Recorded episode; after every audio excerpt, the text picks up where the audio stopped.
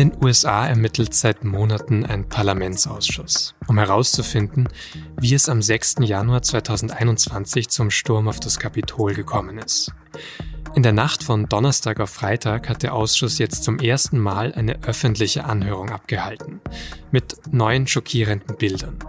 Der Republikanischen Partei scheint das alles trotzdem ziemlich egal zu sein.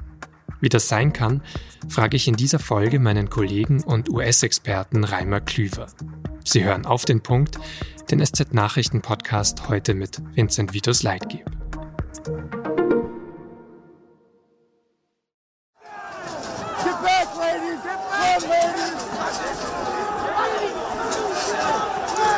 Es gibt immer noch, immer wieder neues Material vom 6. Januar 2021. Videos und Bilder vom Sturm aufs US-Kapitol, die die Öffentlichkeit bisher nicht gesehen hat. Einen zehnminütigen Clip voll mit solchen Eindrücken hat jetzt der Untersuchungsausschuss zum 6. Januar im US-Kongress verbreitet. Man sieht darin neue Aufnahmen von den Menschenmassen, die sich vor mehr als einem Jahr in Washington gesammelt haben, die dann zum US-Kongress gezogen sind und Polizeiketten durchbrochen haben Fenster zertrümmert und auf Polizisten eingeschlagen haben, die schreiend und johlend durch die Gänge gezogen sind. Aber wie konnte es dazu kommen? Das soll unter anderem dieser Parlamentsausschuss herausfinden. Die republikanische Co-Vorsitzende Liz Cheney hat eine ziemlich klare Meinung. Those who invaded our capital and battled law enforcement for hours die Menschen seien davon motiviert gewesen, was der damalige Präsident Donald Trump ihnen gesagt habe, dass die Wahlen gefälscht und er eigentlich wiedergewählt gewesen sei. Auch der demokratische Leiter des Ausschusses, Benny Thompson, sagt, die Gewalt am 6. Januar sei der Kulminationspunkt eines Putschversuchs gewesen. January 6 was the culmination of an attempted coup.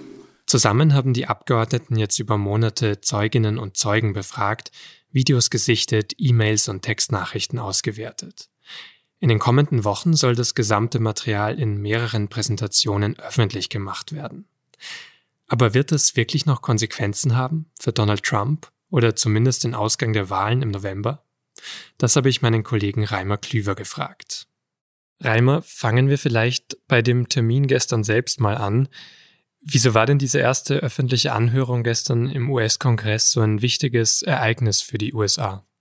Naja, bisher äh, hat der Ausschuss äh, meist hinter, hinter verschlossenen Türen getagt. Die äh, Zeugen wurden äh, so vernommen, nicht vor Coram Publico. Ähm, jetzt haben sie zum ersten Mal ähm, die Ergebnisse ihrer, ihrer Ermittlungen präsentiert und zwar geballt präsentiert und ähm, auch so präsentiert, dass es sozusagen fernsehgerecht, fernsehtauglich war. Es wurde extra ein äh, äh, Produzent, ein Fernsehproduzent dafür äh, eingestellt, um diese äh, Präsentation so zu gestalten, dass es auch gut in den großen Networks herübergekommen, herüberkommen konnte und ähm, da es zur besten Sendezeit eben um 20 Uhr Ortszeit da an der Ostküste war, hat es tatsächlich ein Millionenpublikum erreicht. Das klingt nach totalem Aufwand, aber ist es wirklich nötig, so einen Fall, so ein Ereignis nochmal in die Öffentlichkeit zu bringen? Naja, die Sache selbst ist ja schon einmal politisch verhandelt worden und da haben die Demokraten eben aufgrund der äh, Mehrheitsverhältnisse äh, ähm, sozusagen den Kürzeren gezogen. Sie hatten ja äh, das Impeachment im äh, Repräsentantenhaus äh, äh, durchgedrückt, die Anklage des Präsidenten. Der Senat hat verhandelt und aufgrund der Mehrheitsverhältnisse der republikanischen Mehrheit wurde der wurde Trump ja eben nicht verurteilt, obwohl eigentlich die die Sache klar war, dass er in der Tat ähm, ein, ja, eine Verschwörung gegen die eigene Verfassung getätigt hat. Und äh, das, dieser, dieser, diesen Vorwurf soll dieser Ausschuss jetzt noch einmal belegen, möglichst mit, mit Beweisen, mit stichhaltigen Beweisen, mit Zeugenaussagen.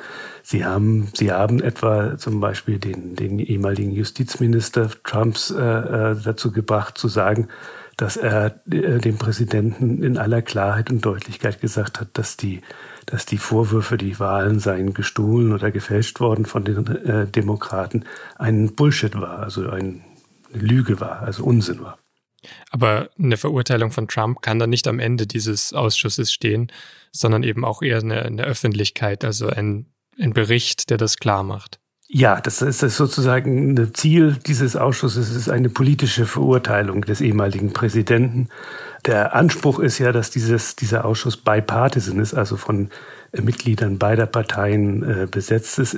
Tatsache ist aber, dass von äh, mehr als 200 republikanischen Abgeordneten sich nur zwei bereit gefunden haben, da überhaupt mitzuarbeiten. Das heißt also ein Prozent aller, aller der republikanischen Abgeordneten. Das ist nicht parteiübergreifend, das ist ein parteipolitisches Unterfangen, muss man einfach so sagen. Wenn du jetzt sagst, das ist parteipolitisch von Ihnen ausgehend, warum ist Ihnen das so wichtig? Naja, Sie wollen damit Ihre, Ihre, Ihre äh, Basis zum einen mobilisieren, äh, um für die kommende, kommenden Kongresswahlen, um zu verhindern, dass äh, die Republikaner, was erwartet wird, eben einen Durchmarsch machen und äh, sehr viele äh, bisher demokratische äh, Parlamentssitze erobern können. Und da ist natürlich zugleich auch der Versuch, die Mitte des Landes, äh, die was früher Silent Majority genannt wurde, also die schweigende Mehrheit davon überzeugen, dass das eben doch Unrecht war, was der Präsident, der ehemalige Präsident damals getan hat und dass man das nicht wieder zulassen darf, indem man äh, die Republikaner wieder näher an die Macht bringt. Und wie erdrückend sind sozusagen die Beweise jetzt, die da vorgebracht wurden in der, in der Anhörung?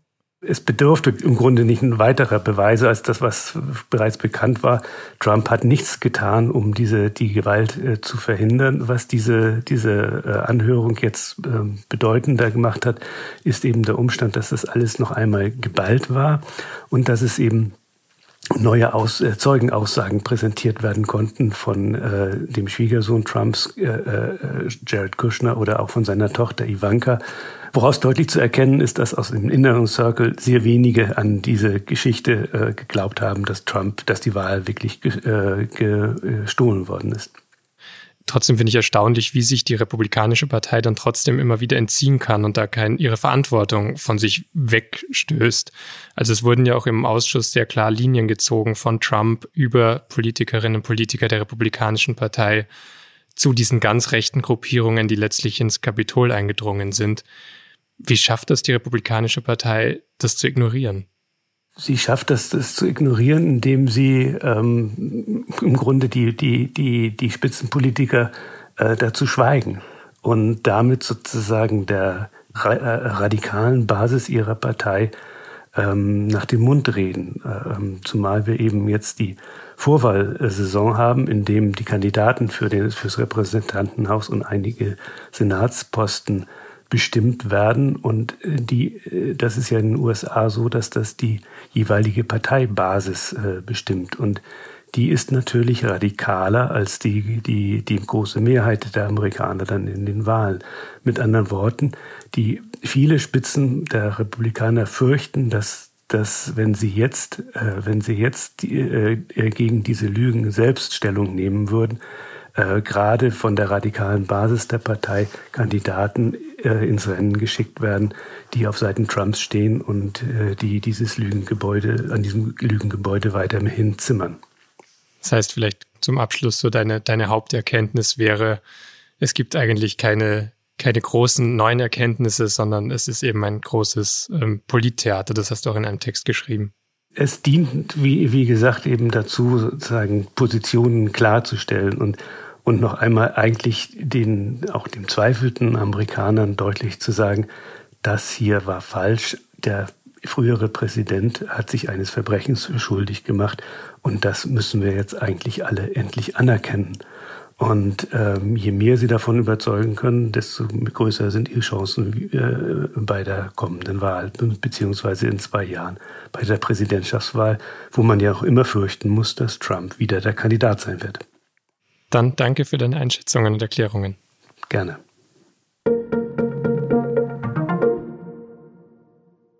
Jetzt hat auch der Bundesrat dem sogenannten Sondervermögen für die Bundeswehr zugestimmt.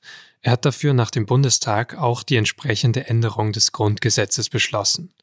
Für die Bundeswehr werden also Kredite in Höhe von 100 Milliarden Euro aufgenommen, an der Schuldenbremse vorbei. Auch sonst hat der Bundesrat wichtigen Reformen zugestimmt. Zum Beispiel, dass der Mindestlohn zum 1. Oktober auf 12 Euro steigen soll. Außerdem gibt es eine Rentenerhöhung und einen Corona-Pflegebonus. Und die Hartz-IV-Sanktionen sollen bis Mitte kommenden Jahres teilweise ausgesetzt werden. In Nordrhein-Westfalen haben sich CDU und Grüne auf eine Koalition geeinigt. Es wäre das erste schwarz-grüne Regierungsbündnis in NRW. Der Koalitionsvertrag dazu soll noch auf Parteitagen abgesegnet werden. Am 28. Juni soll dann der amtierende Ministerpräsident Hendrik Wüst im Landtag wiedergewählt werden. Bei der Landtagswahl im Mai ist die CDU mit 35,7 Prozent die mit Abstand stärkste Kraft geworden. Die Grünen haben ein Rekordergebnis von 18,2 Prozent erreicht.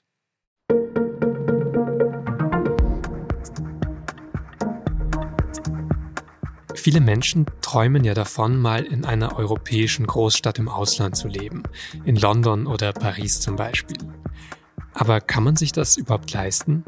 Das wollten wir bei der SZ wissen und haben dafür Mietdaten aus europäischen Metropolen ausgewertet und unsere Korrespondentinnen und Korrespondenten gefragt, wie es sich denn so anfühlt, in kostspieligen Städten zu wohnen. Ich habe zumindest schon mal gelernt, dass ich in Madrid klein anfangen und Zimmer oder ganze Wohnungsteile ohne Fenster mieten könnte. Den ganzen Text verlinke ich Ihnen in den Show Notes. Redaktionsschluss für Auf den Punkt war 16 Uhr. Produziert hat die Sendung Justin Patchett. Vielen Dank fürs Zuhören und bis zum nächsten Mal.